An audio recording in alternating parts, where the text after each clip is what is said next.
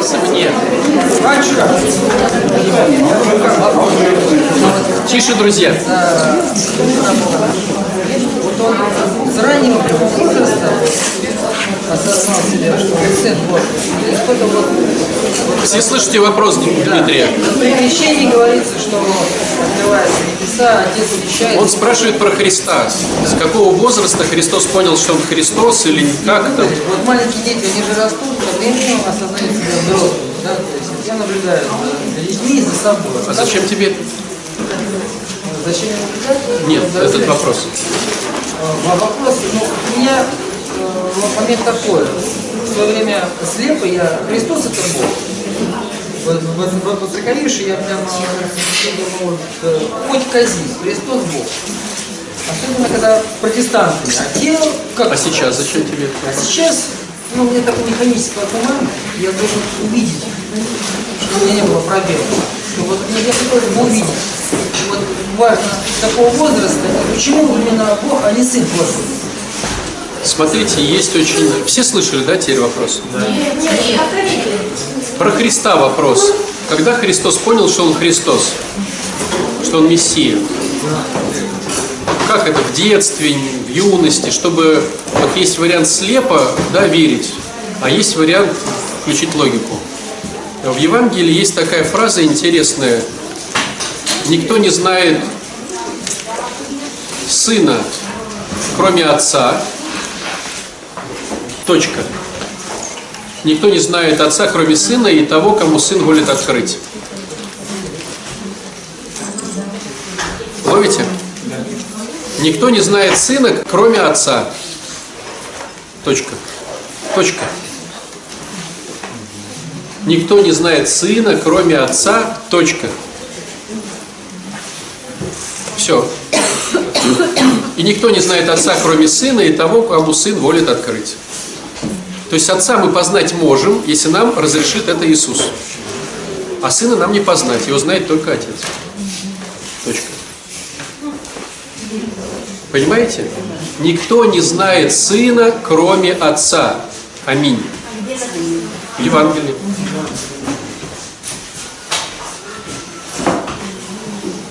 Все. Мы не можем узнать, что такое Иисус. Тем более ответить на такие вопросы, когда он понял, что он Иисус, когда он Христос. А вот он плакал, и он знал, что что-то будет или не знал, предполагал или не предполагал, только Отец знает. Никто не знает Сына, кроме Отца. Точка. Давай. Уточню.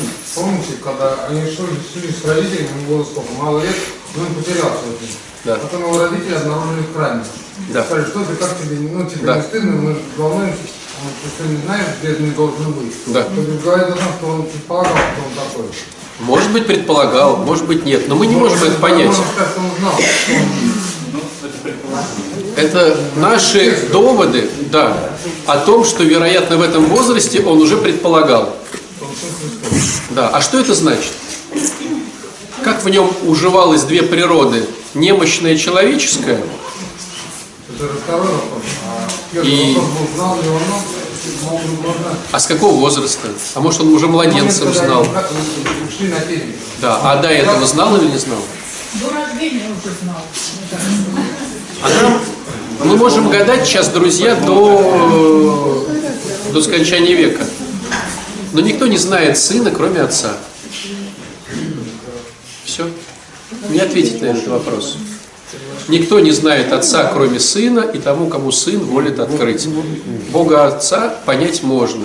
Любовь, проецируем на идеального отца, идеального ребенка и так далее, и так далее. Здесь с Христом полная загадка. Аминь. По поводу второго, да, аминь. По поводу второго вопроса, Бог. Вот почему говорим Бог, считаем, что Он Сын, что Он человек. И везде мы видим это Отец и Сын. Да, То есть, ну, я по-человечески представлял там царь, например, и вот сын, да. да. При, при живом от- отце царем, сын царем не называется. Все Да. равно он сын. Да. А вот здесь вот ну, у нас в православии вот мы Бог, и вот почитав внимательно апостолов, послу- иногда пообщавшись с протестантами, и, в принципе, эти вещи, вот, ну, у меня какой-то вот во мне, когда вот я Бог, и- а я, вот, а мне самому как-то обосновать это вот как-то вот трудно. Все понимают вопрос. Вот Сын Божий, Христос, Мессия. Ну, про отца понятно, что он Бог. А Да. про сына, почему он Бог? Господь, я понимаю почему. Потому что Бог все отдал в Господь. И он Господь.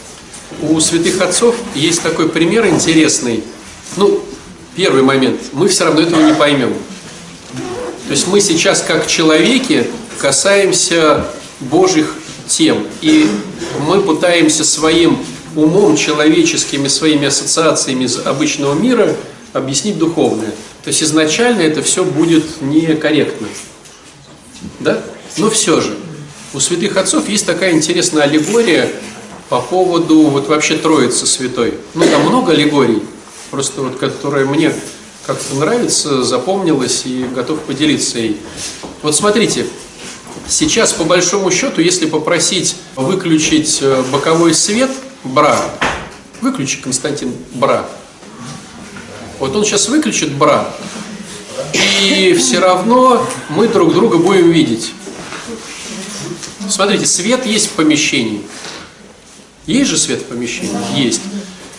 Мы в бытовухе как говорим? Свет. Но как умные люди, учащиеся в школе, мы знаем, что это из-за солнца. Но мы не говорим, что светит солнце. Для нас светит солнце, когда оно прям светит. Или там кружочек на небе, мы говорим солнце, да? А вот в обычной жизни мы же просто говорим светло. Мы не говорим лучи света, солнца проходят через тучи, и поэтому светло. Мы просто говорим светло. Так ведь? Но если мы сейчас выйдем на улицу, там будет холодно. Так ведь? А летом бывает тепло. И мы говорим холодно или тепло. Мы как умные люди знаем, что солнце там крутится как-то, там луна, э, земля там как-то крутится, они, в общем, все крутятся, то ближе, то дальше, и когда они дальше, то холодно, когда ближе, то тепло. Мы это все вроде как ну, на пальцах детям можем объяснить. Но мы же не говорим, что сейчас холодно, потому что солнце отошло подальше. Мы говорим холодно, а летом мы говорим тепло. То есть, смотрите, в нашей голове есть отдельная история про свет, светло или темно, про температуру, холодно или жарко, и про солнышко на небе, кружочек. И в нашей голове это три разные истории. Но как умные люди мы понимаем, что это одна история. Мы видим солнце, кружочек, мы понимаем, что это солнце. Мы сейчас понимаем, что все равно солнце светит, поэтому дает нам освещение. Но далеко э, мы от него находимся, поэтому холодно. А летом будет близко Земля находиться к Солнцу, поэтому тепло. То есть все солнце. Но в бытовухе мы разделяем три как бы ипостаси. Свет, тепло и кружочек на небе. Хотя, в принципе, это одно и то же. Святые отцы делают вот такую как бы зарисовку. Так и Бог, Он один, но Он может выступать для нас в одной ипостаси. Бог Отец – это кружочек на небе. Бог Сын – это свет. Бог Святой Дух – это тепло. Причем они могут выступать все вместе. Смотрите, может быть кружочек на небе, светло и тепло. А могут быть в разных комбинациях. Может быть только кружочек на небе, но темно и холодно. Может такое быть? Может быть кружочек на небе, но светло, но холодно. Ну, то есть разные бывают да, комбинации. Мы понимаем, как умные люди, что это все про Солнце, про Бога. Но мы разделяем его все равно в бытовухе Отец, Сын, Святой Дух. Тепло, кружочек геометрический и, и свет. Пытаемся каким-то образом объяснить Святую Троицу, хотя ее не объяснить. Но на самом деле мы в бытовухе очень часто используем такие примеры. Вот смотрите. Когда начинается новый день? Он начинается в 0 часов 0 минут, да? Следующая секунда – это новый день, да? Но для нас в бытовухе он начинается, когда мы проснемся. То есть, если я сижу в час ночи за компьютером, для меня еще как бы вчерашний день, да? По календарю это еще, ну, допустим, это еще суббота. Вот кто сидел сегодня ночью за компьютером, он сидел в субботу ночью за компьютером. Хотя он понимает, как умный, что уже началось воскресенье. Но воспринимает это как субботу. Уже два критерия оценки времени. А тот, кто ходит на богослужение, тот знает, что у иудеев и нами взятый обычай, это и был вечер, и было утро, день первый. То есть у иудеев день начинается с вечера. Так вот, смотрите, у иудеев и у нас в богослужении день начинается с вечера. Поэтому и все начинают всеночное бдение, уже праздник завтрашнего как бы дня. То есть верующие люди, они живут в трех временах. Если, то есть, допустим, сейчас будет 7 вечера, по богослужению это уже завтра, а по нормальному сегодня и по человеческому сегодня. Но в час ночи это уже будет завтра-завтра по нормальному и по богослужебному, а по человеческому все равно это будет, когда ты проснешься. И у нас три системы координат временных нормально укладываются. Мы так существуем. Чего уж говорить о Боге, Отце, Сыне и Святом Духе. То есть, с одной стороны, нам это не понять, но с другой стороны, есть классная штука. Ты всегда будешь понимать, когда тебе кому хочется помолиться. Это как-то вот внутри. Сначала хочется помолиться, может, Отцу, и ты читаешь молитву «Отче наш». Бывает ситуация, ты говоришь, Господи Иисусе Христе, Сыне Божий, помилуй меня грешного. А бывает, ты молишься Царю Небесному. И чем больше ты в вере, тем больше твое чутье, когда вот прям тебе нужно сейчас тепло или силы, да, или тебе нужен разум и мудрость, да, сыну помолиться, или тебе страшно, тебе надо спрятаться под, под отца. Но объяснить это невозможно, потому что это какой-то внутренний опыт верующего человека. И если его начать объяснять корректно, это все некорректно. В том-то и хитрость. Вот сегодня про Нафанаила, да, говорили. Ты, меня, ты в меня поверил, говорит Христос, потому что видел. Да, но там есть еще фраза, но блаженны те, кто верит, но не видит. То есть все равно не объяснить это все. Когда ты встречаешь человека неверующего, это не объяснить. Ты сам можешь дойти до какого-то порога, и ты, ты запутался. Верил, верил и запутался. Ничего страшного. Я запутался. Ты проживаешь Что дальше. говорим Про, про Духа Святого, что Он возьмет от, от меня и принесет. Не объяснить эти все Я вещи. Дух Святой это и есть Христос. Оно все Это Христос, и оно все Дух, Это и оно все Отец. Да. Как вот От отца он сказал. Смотрите, друзья, это все мы- не объяснить. все Это все не объяснить. Но это все можно как-то Голова, внутри. короче, начинает Голова сопротивляется. Но внутри это все можно разрулить, потому что это и есть вот позиции веры. И когда человек неверующий спрашивает, ему не объяснить. Но ему можно сказать, ты потом поймешь, когда ты просто это проживешь. И Господь в нужное время, и ты понимаешь, Тебя со стороны спрашивают, а что ты понимаешь? Ты говоришь, я не знаю, как это объяснить, но я это понимаю. Это вот элементы веры нашей. Ну вот так вот. Вещи какие-то мы не можем технически объяснить, потому что мы пользуемся стереотипами этой системы. Ну а вспомните, когда апостола Павла восхищали на седьмое небо, да, и он, значит, потом его спрашивают, и как там? Он говорит, там, ну, невозможно описать, потому что как описать? Как вкус, там, не вкус, как цвета, там такие цвета, которых нету здесь. Мне даже не прилепиться, как оранжевый с помидором, там, и с бананом, ну как это все? Там как-то по-другому, другая система координат. Но он видит, и он говорит, там просто, просто классно. А что значит классно? Это что? Да не знаю. Посмотрите потом, да, и приводит пример с этим стеклышком. Ну, то есть непонятно ничего. Это как, вот знаете, если наш аналог бы взяли, как вот у сварщика вот эта маска, если кто-то одевал на себя ради интереса вот эту маску для сварщика, там же не видно. Там видна только дуга, когда свариваешь. А так не видно ничего. Хамелеон. Ну, это, это да. Но вообще, я имею в классическом да, варианте. Вот, поэтому надеемся на Бога, чтобы Он нам открыл внутренним чутьем, что это такое. Но словами слова бессильны. Ну, никто не знает отца, о, сына, кроме отца. Все, слова бессильны. Хотя вот эти восточники, да, мы празднуем торжество православия, они же там все спорили, кто из кого исходит, кто куда заходит, кто там главный, кто не главный, э, нужно, не нужно. Но давайте по-честному, вот прям по-честному. Когда мы говорим о том, какая, какой будет критерий восприятия Христа в нашей жизни, там он очень простой. Накормил ли ты голодного в результате? Ну так, по-честному, да? Одел ли ты замерзающего? Сходил ли ты в тюрьму, сходил ли ты в больницу?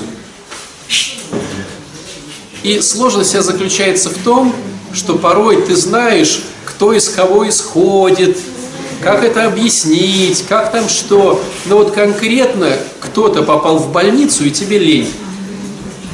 А кто-то ничего не понимает вообще в этой всей истории. Он взял там килограмм яблок и пошел. Критерий-то будет не в понимании Христа, а в делании от любви.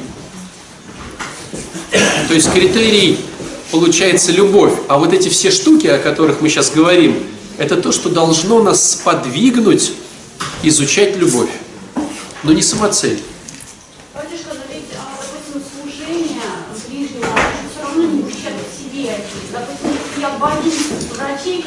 А, конечно, меня не. Ну, допустим, там там, ну, не знаю, Слушай, ну что значит затащишь, не затащишь? Вот твой близкий лежит в больнице, у тебя от одного запаха обморок, но он лежит и говорит, Арина, мне нужны там труселя, там и ложка. Такая, не-не-не-не-не-не, сиди без труселей и без ложки, я не могу нюхать этот запах. Ну что это? Думаю,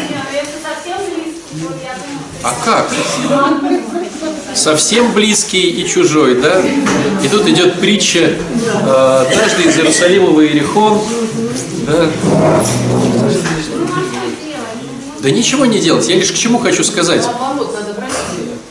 Мы это все раз- размышляем для того, чтобы появились действия. Есть действия – красавчик. Нету действий – не красавчик. То есть быть Бога словом, это подразумевает не только говорить о Боге, но и делать. Да? Мы все отчасти богословы, но не в смысле размышления, а в смысле еще и последующего действия. В идеале. И тогда встает вопрос, да, вот этот вот про любовь. Вы знаете, я вот могу поделиться такой штукой интересной. Я, кстати, вроде вчера и делился, или позавчера, что я запутался в лекциях. Приходит кто-то и говорит, меня там, допустим, муж не любит. Что делать? Я спрашиваю, а ты мужа любишь? Я мужа, да он как сыр в масле. Я мужа люблю, муж меня не любит. И тогда я задаю вопрос. Ну вот э, все же во- вокруг крутятся, да, более-менее программные люди, да. Мы в программе берем самую простецкую модель разложения человека. Она не настоящая, но мы ей пользуемся, да. Биопсихосоциодуховная модель. То есть мы как бы пытаемся человека рассмотреть с четырех позиций. Ну, всем понятно, да, о чем идет речь. Я говорю, слушай, скажи мне по 10 глаголов, что, что любит твой муж для тела, и что ты делаешь, соответственно, вот. Для психики 10 глаголов скажи своего мужа, а, скажи 10 глаголов по по его социуму и 10 глаголов по его духовности. Ты знаешь, что это его глаголы, и ты их делаешь, раз ты заявляешь, что ты его любишь. Всего лишь по 10, да? Не по 50, не по 70, не по 100. То есть, если ты любишь этого человека, и ты заявляешь, что я люблю своего мужа, какие у него любимые 10 глаголов по телу, которые ты делаешь? Ну, допустим, я делаю ему массаж, он любит массаж, он э, там любит, когда я там, я не знаю, брею его, и я его брею. Ну, ну, понятно, что ты морщишься. но Про то я раз- э, Нет, нет, нет, по телу, по телу. Он приходит с работы, у него болят ножки, он любит, когда их массажируют и ванночку ему подвигают, я это делаю. Ну, ты называешь 10. Потом я говорю, что по психике? Он любит, э, когда я не выношу ему мозг, поэтому я молчу первый час, когда он приходит. Он любит, чтобы я не манипулировал, поэтому я записалась там куда-то там. Он любит, чтобы я умела себя постоять, я записалась на ассертивность. Вот я, я вот делаю вот эти. По социуму. Ну, по социуму он любит играть в футбол со своими ребятами, и я его отпускаю. Он любит рыбачить, я ему червей копаю там. Он любит, а я не знаю, да? Ну и по духовности. Он любит ездить в паломнические поездки, причем один, и я ему вот покупаю билетики на эти паломнические поездки. Он любит читать Евангелие, мы вместе его читаем, а, или когда он засыпает, как на ночь я ему читаю евангельский текст. Но я не знаю, твои 10 глаголов по четырем направлениям у твоего любимого человека. Хитрость вся в том, что в моей долгой карьере никто еще не ответил на этот вопрос. При заявлении, что он любит. То есть, а, человек не знает 10 глаголов того, кого он любит, и тем более он их не делает. Не, не, вот в моей карьере не было ни одного такого случая. Тогда я задаю следующий вопрос. Хорошо, Бог ты с ним, там, любишь ты его. Твои 10 глаголов скажи. 10, 10, 10, 10. Что ты любишь по телу и делаешь это. Что ты любишь по психике и делаешь это что ты любишь по социуму это делаешь и по духовности. Но если кто-то делал это упражнение, то знает, что ну, три выдавишь из себя, и то не делаешь ты их, ты просто их выдавливаешь. Вероятно, я люблю ходить в баню, но ходила последний раз полгода назад. Вероятно, я люблю массаж, но денег у меня нету. Вероятно, я там это. То есть ты выдавил по три штучки, то бишь 12, но ты их еще не делаешь, ты просто предположил. То есть вопрос, да, Арин, если ты для себя не делаешь, для того, чью плоть ты носишь каждый день, для себя ты не делаешь, и даже не знаешь, чего делать, что говорить о людях, которые самые близкие тебе, муж, жена, родители, дети, что говорить вообще о любви какой-то там. И мы здесь собираемся, чтобы вообще эту историю начать. Но чтобы ее начать, надо знать, чего начинать-то. Вот задай себе вопрос. Это причем, вот то, что мы говорим биопсихосоциодуховно, это самая простецкая разлиновка человека. Все остальные схемы, которые бывают, они намного сложнее. Возьми там по спиральной динамике, разложи себя на 7 уровней, ну там мозг закипит. Даже по языкам любви сложно себя разложить. То есть тут биопсихосоциодуховность как я одеваюсь, что я с Богом, что у меня в голове, как, что у меня с телом. Все очень просто. Очень простая разлиновка. Тут и называется же простая программа для сложных людей. Простая разлиновка. Но задавал ли ты себе такие вообще вопросы? То есть у нас уровень вообще слова любви, он ну, ниже плинтуса. То есть, а Бог-то вообще изначально призывает любить Его. То есть любить Отца.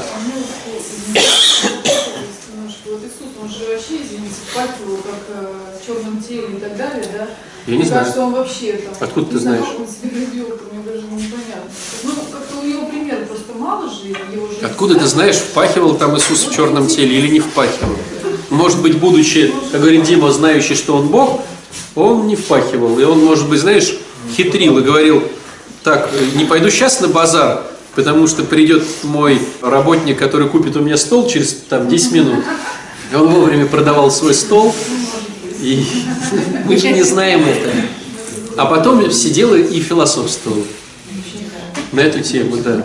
Я не знаю, мы не можем знать ничего про Христа, но нам это и не нужно, друзья. Все, что нам нужно, уже написано. И все, что нам нужно, оно и так дает нам инструкцию, что делать. Инструкция очень проста. Бог хочет, чтобы мы Его любили. Он для этого нас и создал. Чтобы с нами поделиться любовью, а мы поделились с Ним любовью.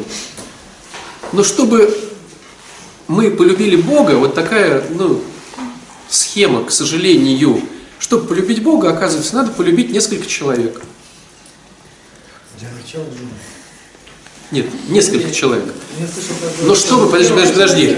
Но чтобы полюбить несколько человек, надо сначала полюбить одного. А чтобы полюбить одного, надо сначала полюбить себя. Учишься любить себя, тогда есть шанс, что ты полюбишь хотя бы одного. то бишь жену или мужа, супруга. Если научишься любить од- одного, помимо себя, научишься любить двух-трех, а там уже и Христос посреди них, тогда научишься любить Бога. То есть вот отшагиваем, да, от Бога к трем людям, к одному человеку и к себе. И встает вопрос, умею ли я любить себя?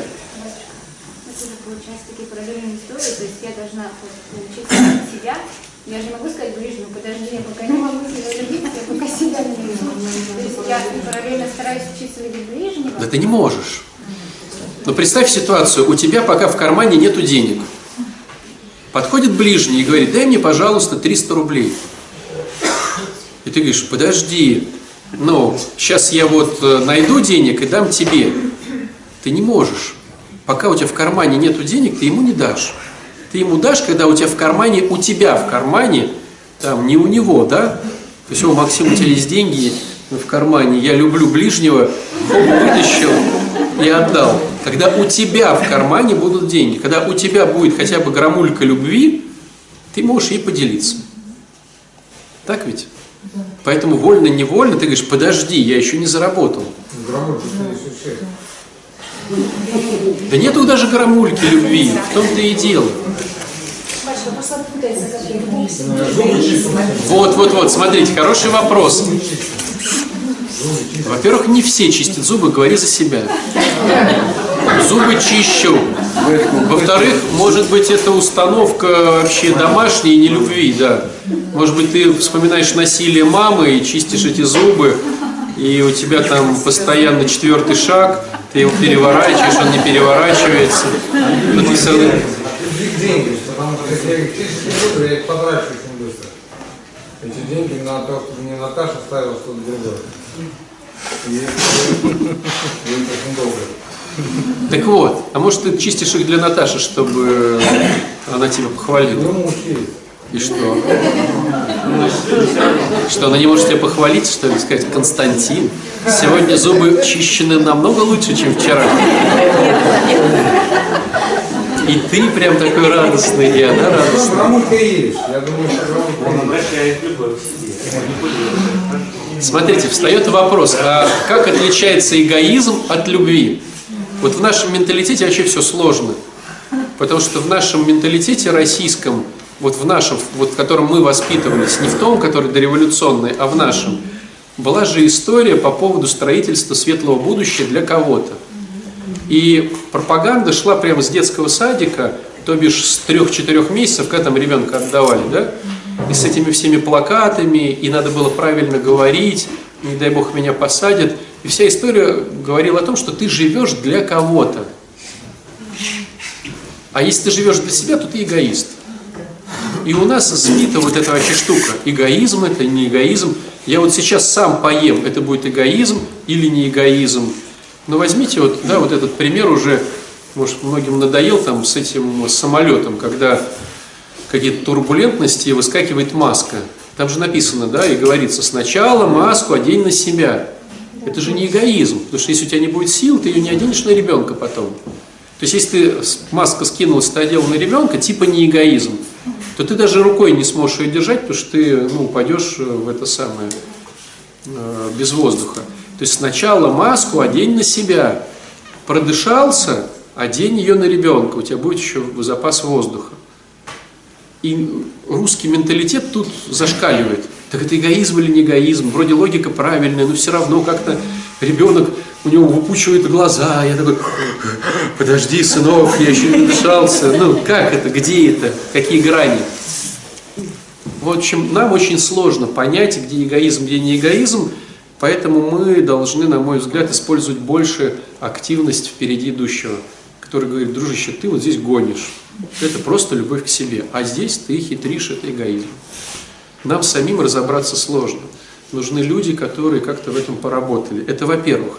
А чисто теоретически, во-вторых, эгоизм – это деструкция, любовь к себе – это конструкция. Конструкция созидает, деструкция созидает и одновременно разрушает. То есть, если ты что-то делаешь опытным путем и видишь, что помимо созидания что-то еще разрушается, вероятно, это может был, был, был эгоизм. Если только созидание идет, ну, возьмите алкоголь. Алкоголь – это деструкция, но так как ей все пользуются, это говорит о том, что она в чем-то помогает. Если бы алкоголь не помогал, как, ана- как анестезия, ей бы никто не пользовался. Так ведь? Стало быть, алкоголь – это деструкти- деструкция, но она и помогает, но и разрушает. Что она помогает? Она помогает снять стресс, уйти в забытие, не думать об этом, как-то анестезироваться. Что она разрушает? Она разрушает тебя, семью, работу, все что угодно. Молитва. Что может разрушить молитву? Ничего, она только созидает.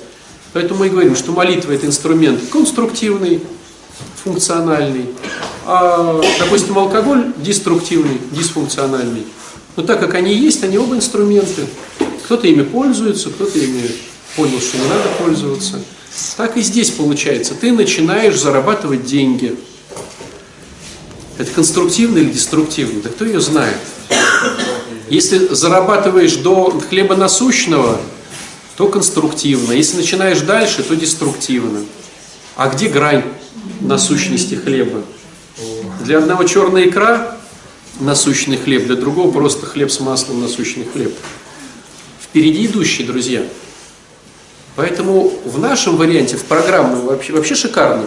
Тренер говорит, хватит жрать булку с, с маслом. Да?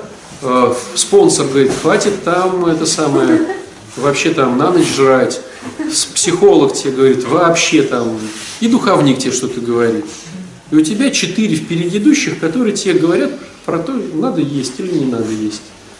Каждый со своей колокольни. Один для тела твоего пекется, другой для психики твоей пекется. Так одному съесть яблоко нормально. а Ведь, ну, кто, что греха таить, кто не знает, что у выздоравливающих начинается сублимация в заедание. От вещества ушел, стал зажирать. Ну, Это же классика жанра. Кто это может сказать? Спонсор это может сказать. Может сказать, стоп, стоп, стоп, нету выздоровления, ты заедаешь. Ты просто тупо переключился на другую зависимость. Она также начинает разрушать твое тело, твою психику, твой социум и твою духовность. Так ведь? А, Есть, допустим, 300 рублей, но они последние, и, пра- и у тебя ближние и любимые твои просят а, на что-то. Они нужны тебе. Вот как правильно? Нету ответа. Понимаете, мы сейчас говорим о вымышленной ситуации. И в вымышленной ситуации невозможно дать правильного ответа. Нам нужно знать тебя, почему у тебя только 300 рублей, что это за ближний, в какой был ситуации. Это может сказать только впереди идущий. Ну вот эту притчу, да, опять давайте приведем. Один камни, то есть два каменотеса, но один деньги зарабатывает, а другой храм строит. С виду делают одно и то же. У тебя в кармане 300 рублей. В одном варианте надо дать денег, а в другом варианте надо не дать денег. И где здесь правильно, где неправильно, это только вот зная совокупность всей истории целиком, можно и то предположить. Дать денег, в одном случае дашь денег, и будет спасительно, а в другом случае дашь денег, и он употреблять пошел. И умер там, не дай бог. То есть мы не знаем.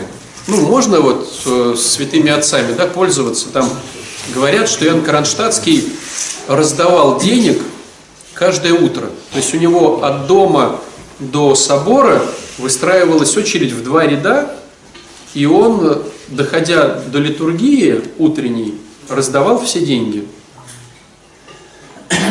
Причем так интересно в дневнике, если кто читал дневник, там даже такие записи, что ну, бывало мало денег, а люди уже привыкли к определенной норме. И он давал поменьше. Был ропот. А что за дела? А почему сегодня две копейки, а не три? Ну, такой прикол. Но он давал не всем. То есть, если он видел, что это пьяница, который сейчас пропьет своим духовным да, зрением, он проходил мимо и не давал ему эту денежку. Ну, кто может похвастаться сейчас своим духовным прозорливством, чтобы, ну как ты, куда он их потратит? В большинстве своем мы разводим себя не потому, что мы видим их, а потому, что мы не хотим давать. По-честному. А вот иногда, кстати, непонятно. Я извини, я даже не понимаю себя. Есть такая ситуация, да, и можно дать, а можно не дать. И я в растерянности. Это какой-то, так скажем, звонок, что ли, вот. Ну, потому что я все равно... Да жад- жадность это жизнь. Жадность. Это называется жадность, да. Тяжело быть жадиной? Тяжело быть нищей, скажу больше. Не знаю, ну значит жадно.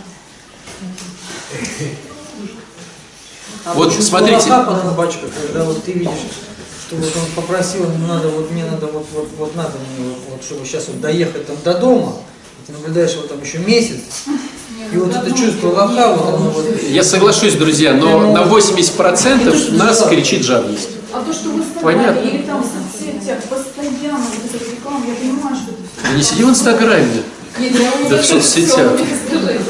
Ну вот там, ну там, Друзья, все эти вопросы – это вопросы к духовнику, к психологу, к спонсору, к доверенным лицам. Конкретная ситуация, конкретный пример. Но я могу так сказать по опыту, 80% – это твоя жадность. По- По-честному. Все остальное ты включаешь уже вот умного. Я, можно, просто как э, меня э, спонсор, вот мне когда э, просить будут э, всегда, то афганцы там ходили, то еще кто-то теперь, еще кто-то. И э, говорит, ну возьми вот и разменяй там 100 рублей. По 2 рубля. Хочешь по 2, хочешь по 200 копеек.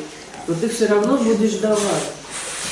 Вот и все. Ну, одна из методик. Э, То есть э, и, и это работает, потому что мне, если у меня у меня- А давайте по-другому этот А вопрос зададим. сразу, Давайте по-другому зададим.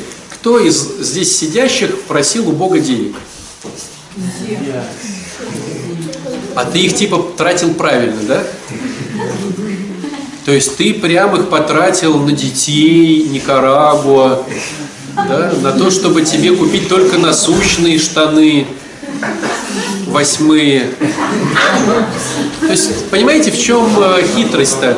Что когда мы просим у Бога, мы тратим деньги не насущно. Ну, по-честному так. В большинстве своем. Но когда мы становимся богами для каких-то просильцев, мы включаем умных. Потратит ли этот брат правильно деньги или неправильно? Кстати, если бы Господь на одну секунду так бы вот начал. Так, ты просишь здоровья? А правильно ли ты его потратишь? Ты что, теперь этими двумя руками будешь полы в храме намывать? Да стариков кормить? Или на лыжах кататься? Ты просишь там, э, ты просишь там хорошей работы, а не зачиславишься ли ты? Ты что, будешь дальше так помогать там кому-то? Ну, в идеале десятину заплатишь, правильно? Да почему в идеале десятину? В идеале 90 тину надо давать. Это развод мозга. Откуда, вы- откуда берется вот эта тема с десятины? Ветхий Завет говорит о том, что надо давать э, э, перв- первые деньги э, за каждого ребенка, за новое дело, за мужчину в твоей жизни. Там давать и давать надо. Но наш мозг говорит десятина. Мы и десятину-то не выполняем. Но и то, из десяти ты берешь только одну и ее пропагандируешь. Нет такого, друзья. Там очень много чего надо давать. Я даже больше могу сказать, если у иудеев, допустим, представим, я сейчас точно не помню, но, допустим, 5-6-10 вариантов, что надо давать, то у христиан это больше. Потому что у иудеев ты даешь, допустим, эти самые, как они, первые-то плоды назывались? Начатки, да. То есть, смотрите, допустим, ты построил многоквартирный дом и начал продажи квартир. И то, что ты сегодня в первый день продал квартиры, ты несешь Богу. Это не, десятина, понимаешь? Может быть, там все скупили за один день. А Ну, если- значит, всё. А если а, продаешь, чтобы купить, это обмен какой-то коммунальный? Это уже хитрость. Ты вот выручил деньги, отнес Богу Божье, а на все остальное хитри дальше. Понимаешь? Подождите, это, ну, я с конкретной ситуации. Конкретная ситуация. Вот конкретная ситуация. Значит, продаю квартиру, значит, которую мать оттуда взял, да? Э, Поселилась она у меня во второй коммуналке. Ну, Ты продал квартиру, стоп. Я, э, Подожди, ты продал квартиру, аминь, 10% несешь Богу. Я понял, так вот надо. Все. Вот, теперь У тебя появились деньги в руке, ты 10% Богу. Значит, Да всех по-разному, Серег, разводят. Я э, расплачиваюсь половину купонов, который еще не расплатился, вторую Да понятно. машину и на машине зарабатываю деньги, чтобы дальше... У тебя делать. в руке Это появились машина. деньги, ты 10% несешь Богу. Если не машину, я, весьма- я потом... Если десятина. Если у тебя деньги приходят за какое-то дело несколько раз, то первые деньги ты просто несешь Богу. Я понимаю, что это сложная информация, друзья, и мозг прям скрежещет. Я просто к тому, что написано, да? И таких штук много. Вот смотрите, давайте простой пример. Вот простой, простой, простой. Кто тратил на свадьбу большие деньги? Копил там что-то, платье, фата, пиджак. Заказывал ли ты там застолье какое-то? Ну, наверняка кто-то из нас тут есть таких на свадьбу, да? И как ты, как ты готовил венчание?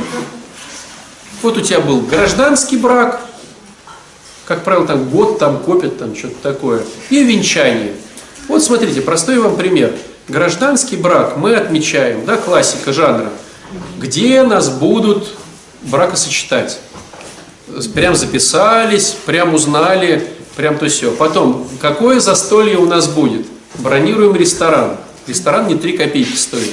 Забронировали ресторан. Потом, какую еду там будут подавать? За, начинаем обсуждать еду. Какой тамада там будет участвовать? Обсуждаем тамаду. Какие там будут гости приглашены? Обсуждаем гостей. И год идет, потом в чем мы будем одеты, в чем мы будем там то, какой у нас будет второй день, кого мы позовем на второй день. И вот это обмусоливается, обмусоливается, ну по- по-честному, да? Как ты готовишь венчание? Ты за год подобрал себе храм, ты записался к определенному батюшке, ты знал каких-то персонажей, ты заказал стол. Разве так? Ты пришел в храм, повенчал, составил тысячу рублей, сказал, нифига себе, сволочи православные там обдирают. То есть на гражданский брак, потратив 300, это нормально? Продумав еду, тамаду, какую-то звезду позвать, там, спеть там Алену Апину там, или кого-то. А здесь, ну, там, три там, тысячи, пять тысяч, и все, понимаете? Это все вот одной, к одно к одному. То есть мы для Бога машине накопить, накопить на венчание и прийти и выложить бабки туда? Я не знаю, друзья, я лишь хочу показать общий, общую тенденцию, что мы для Бога даже не дотягиваем Ветхий Завет. То есть, понимаете, мы вот вроде как дети Божьи, и есть даже правила Ветхого Завета, и мы до них не дотягиваем. Почему не дотягиваем? Потому что в Новом Завете более жесткие правила. Знаете, как они звучат? Все, что надо, отдай. Все, что надо, отдай. Ты идешь, получил зарплату 100 тысяч, она у тебя уже почти потрачена. Встречается друг и говорит, брат, у меня ребенок лежит под хирургическим ножом, нужно 120 тысяч на операцию. Ты даешь свои 100 и занимаешь 20, и даешь ему 120. Это христианство. Отец Александр, можно вопрос? М, Ну вот если 100 тысяч, да, наверное, можно как бы отдать. Да что ты говоришь? Если, допустим, на, там 25 тысяч зарплата, да, вот... Ты идешь с 25 тысячами, встречается тебе Серега и говорит, мне нужно 30. Ты говоришь, не вопрос. Дала 25, заняла пятерку, еще где-то дала ему То есть, 30. Если Если бы это так работало, то нас бы знали как христиан и говорили, ничего себе, какая любовь между вами, как написано в евангельском тексте. А у нас это не работает, и поэтому мы видим, что, допустим, мусульмане, они все вот растут и растут и радуются. Евангелии сказано, что если мы действительно, я не беру деструктивные все эти штуки, я беру идеальные. Если мы идем верно, то даст, и это обещание. А может быть и не даст чего. Нет, сказано, Сегодня было что написано? Если не дает что-то, то значит готовит больше там, где-то на небесах. Ну, сегодня про мучеников читали апостольские послания? Потому что уготовил что-то более вкусное и лучшее. Друзья, я к чему хочу сказать? Понятное дело, что мозг взрывается от таких штук. Потому что Нам хочется, смотрите, нам хочется все-таки брать от Бога. Это, ну, к сожалению, у нас такая норма. Мы приходим в храм не для того, чтобы кого-то накормить. Ой, не хочу идти в храм, но так круто кормить этих больничных. Ой, сейчас винегрет сделаю салата, прямо там какого-то прям тазик. Вау, меня прям прет огонь, сейчас накормлю этих бедолаг в тапочках, прям. И ты бежишь на литургию с тазиком оливье, прям такой. Ну так, по-честному-то, да? Поч- Со сметаной, да. Так, по-честному-то, да? Мы приходим, чтобы забрать от Бога. Ну или быть готовым. Но сложность заключается Либо не получить. Сложность заключается в том, что ты не можешь быть в разных ипостасях разным. Ты не можешь быть отцом отдающим, а супругом забирающим, а прихожанином там каким-то третьим. Ну вот дурацкий пример я приво- приводил, да, но он просто понятен. Вот если у тебя изо рта пахнет, у тебя на всех пахнет. Не может быть такого, что вот у меня пахнет изо рта, но на Костю не пахнет. Ну, есть только у него там насморк, понимаете? Вот на это выдохнул, пахнет, на это выдохнул, пахнет. С Костей разговариваю, не пахнет. Если у тебя пахнет изо рта, то оно пахнет, понимаете? Если ты любовь, то у тебя на всех любовь. А если у тебя скупость, у тебя на всех скупость. Так как вот, же, если ты отдала дяде Васе, а это самое, а твой ребенок отняла у своего ребенка. Короче, Да верить, ты не сможешь так. придет, ты отдаешь. ты отдаешь- но все равно будет. Не сможете вы, если ты отдал э, дяде Васе, а ребенку не отдал, значит у тебя просто было э, большие бонусы и выгоды получить от дяди Васи, чем от ребенка. Мы же детей тоже заводим, чтобы с них что-то поиметь. Мы все забирающие. У нас конструкция общения с другими людьми что-то поиметь. Мы начинаем дружить. Что мы дружим с инвалидом, которому мы сейчас будем таскать продукты? Мы говорим, с тобой неинтересно дружить, с тобой не о чем говорить. То есть мы дружим с теми, с кем нам, мы пользуемся их э, информацией, их обаянием, их энергетикой. Мы дружим с теми, от которых мы можем забрать. Мужчина выбирает себе женщину, что страшную с одним зубом, там 180 килограмм, 90-летнюю, он, забира, он берет симпатичную для себя, чтобы забрать симпатичность, чтобы забрать этот борщ, чтобы забрать этот уют. Женщина что, она там тоже сейчас, ну идите, вот у кого сейчас из девчонок нету женщин, иди возьми он гастробайтера в желтом этом, э, там самом дворника 70-летнего. О, это не мое. А где мой кудрявый высокий, понимаете? Опять же, да, это не ты, Константин. То есть я к тому, что мы все устраиваемся на работу, чтобы поиметь. Мы живем в том государстве, где хотим поиметь. Не нравится это государство, переезжаем в другое, чтобы там поиметь. Мы заводим-то и детей, чтобы тоже поиметь. Нам так тяжело просто говорить, ну как же так, я же ребенка люблю. Но откуда тогда вот эта проблема созависимости-то, если ты любишь ребенка? Написано же, любовь не ищет своего. А мы все ищем своего. Да понятно, что немощные. Я сейчас не про то. Я сейчас про то, друзья, что мы, мы везде хотим забрать. А церковь – это единственный институт, в котором нас учат отдавать, не, не преследуя своего. Не путайте с созависимостью. Любовь в церкви не ищет своего. Созависимость всегда – это зависимость от употребления другого человека. Он употребляет, и мне от этого хорошо. По каким уж причинам у каждого свое, но я имею свои бонусы, к сожалению. Я их, конечно, не осознаю головой, но имею. Ну, Бог же тоже имеет свои бонусы. Нет? Мы его хвалим. Да кто его там хвалит? Слушайте, давайте так, Но мы его хвалим. Ну как? ну давайте по-честному. Смотрите, сколько на планете людей, сколько из них христиан, которых хотя бы позиционируют, сколько из них те, кто ходит в храм, сколько из них людей, которые хвалят, которые ходят в храм. Ну так, Господи, спасибо тебе большое. Так, я сегодня поблагодарил, и потом начинается... Да, потому что так-то вроде неудобно на кривой кобыле подъехать, сразу попросить. Сначала похвалим. Людей, которые только хвалят, они есть, безусловно, но это такие избранные ребята, это вот, ну, который денно и ношен только в благодарности. Бога. Ну так вот, он и получил их. Ну а как это? Если Дмитрий хвалит, это у нас уже есть молитвенник, спасающий наш храм. Вот тоже. А я предлагал, От всех святых Бог получил, я не хвалю. я предлагал такую сделать крутую штуку в нашем храме.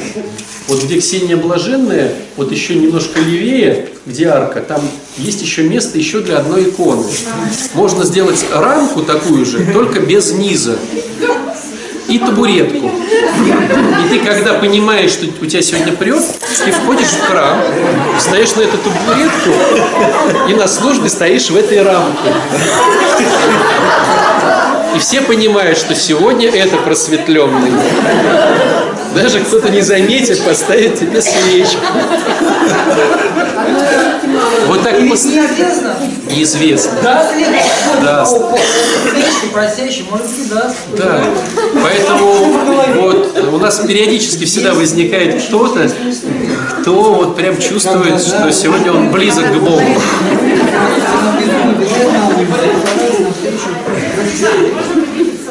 Давай, делись.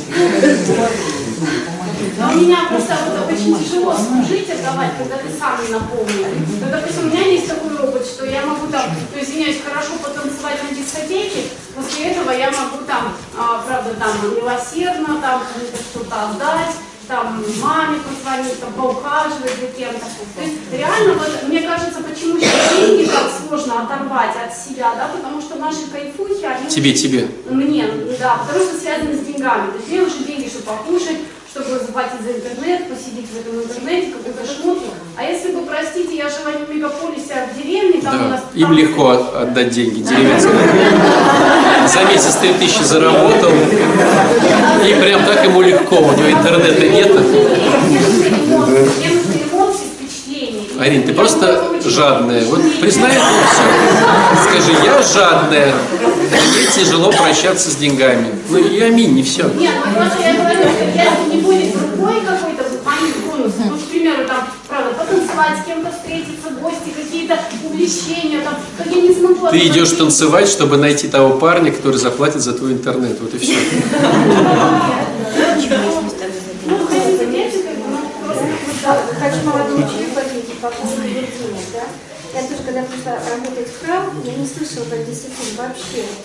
Много лет мне уже, да.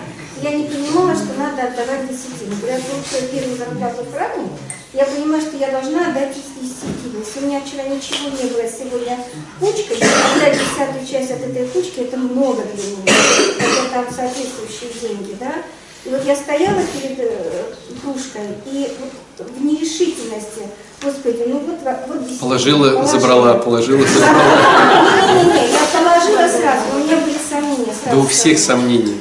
И когда на следующий месяц я получила, ну, можно сказать, три раза больше, чем я получила первый раз. Это десятину в настолько- четыре раза больше. Да. Я уже отдала спокойно, свободно, потому что я понимала, что мне Господь даст обратно больше. И Он вам может дать не ту машину, не беседа. Ну это отношения коммерческие получается. а машину эту же вашу Если ты Есть что-то канал. Говорит, что не надо. У нас есть семейный бюджет.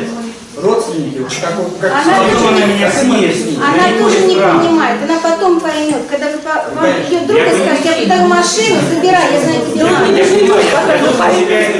Друзья, всем тяжело... Перетерпеть. Нет, это нам нужно. Я понимаю.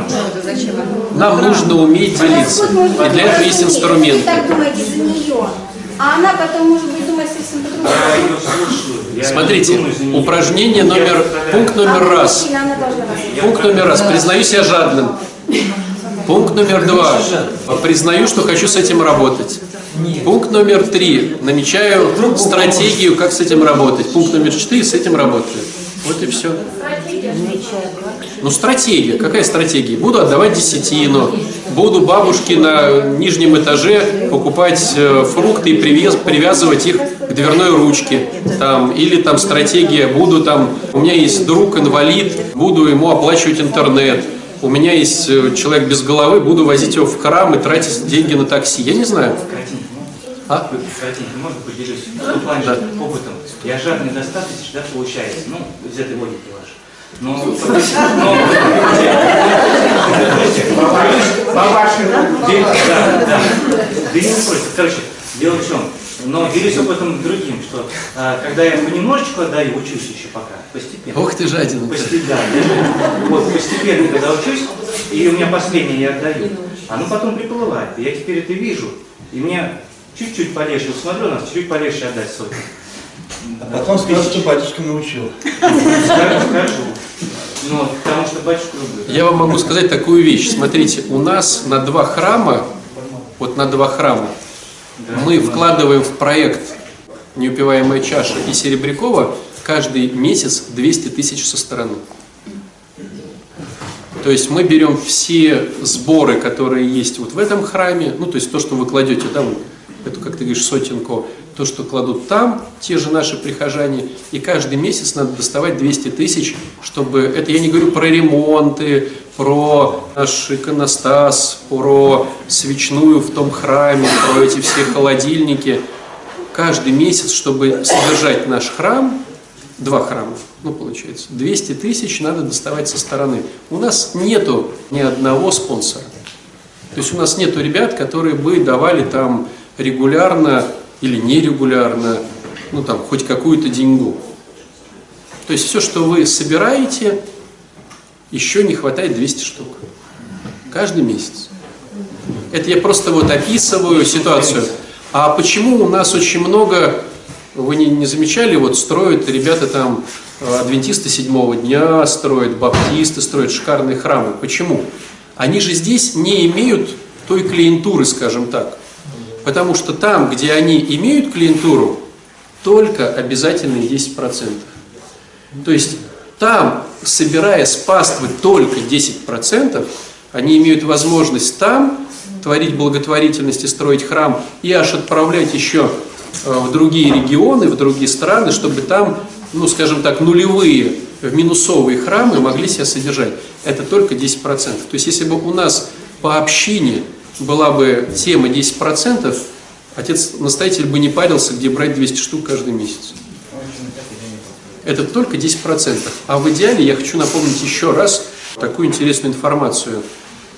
Организм называется живым, считается, если клетка отдает 90% своих ресурсов другой клетке. В биологии отдавание ресурсов своих в 90% другим клеткам считается, что организм живет нормально. А мы сейчас хотим только подумать по поводу десятины. Не 90 тины, да, а десятины. И то для многих это космос. Поэтому вот это тот уровень, к которому надо стремиться. Мне просто доходит, что из кармана начинают давать, поэтому деструкция. Ну, я не знаю, как ответить на этот вопрос. Я не знаю, как ответить на вопрос, что родственники говорят. Понятное дело, что родственники говорят, а куда ты деньги понес? Же- Понятное дело, что когда ты постишься, родственники говорят, о чем мы тут тебе будем готовить отдельно. Это все понятно. То есть нету такого, чтобы ты решил стать христианином, и тут же фанфары, тебе красная дорожка, и все такие, спаси Господи, Макс, что ты стал христианином. Такого не бывает. Сразу же какие-то ну, люди, порой близкие, начинают быть против. Это нормально, ты начинаешь расти, их это убивает. А жена-то хочет, я ей дал, я дал. Ты не знаешь, что хочет жена на самом деле. Может, она так внимание привлекает твое. Мы не будем про твою жену, мы не знаем. Но я к тому хочу сказать, что не бывает легкого пути христианина. Ну, это сто процентов однозначно.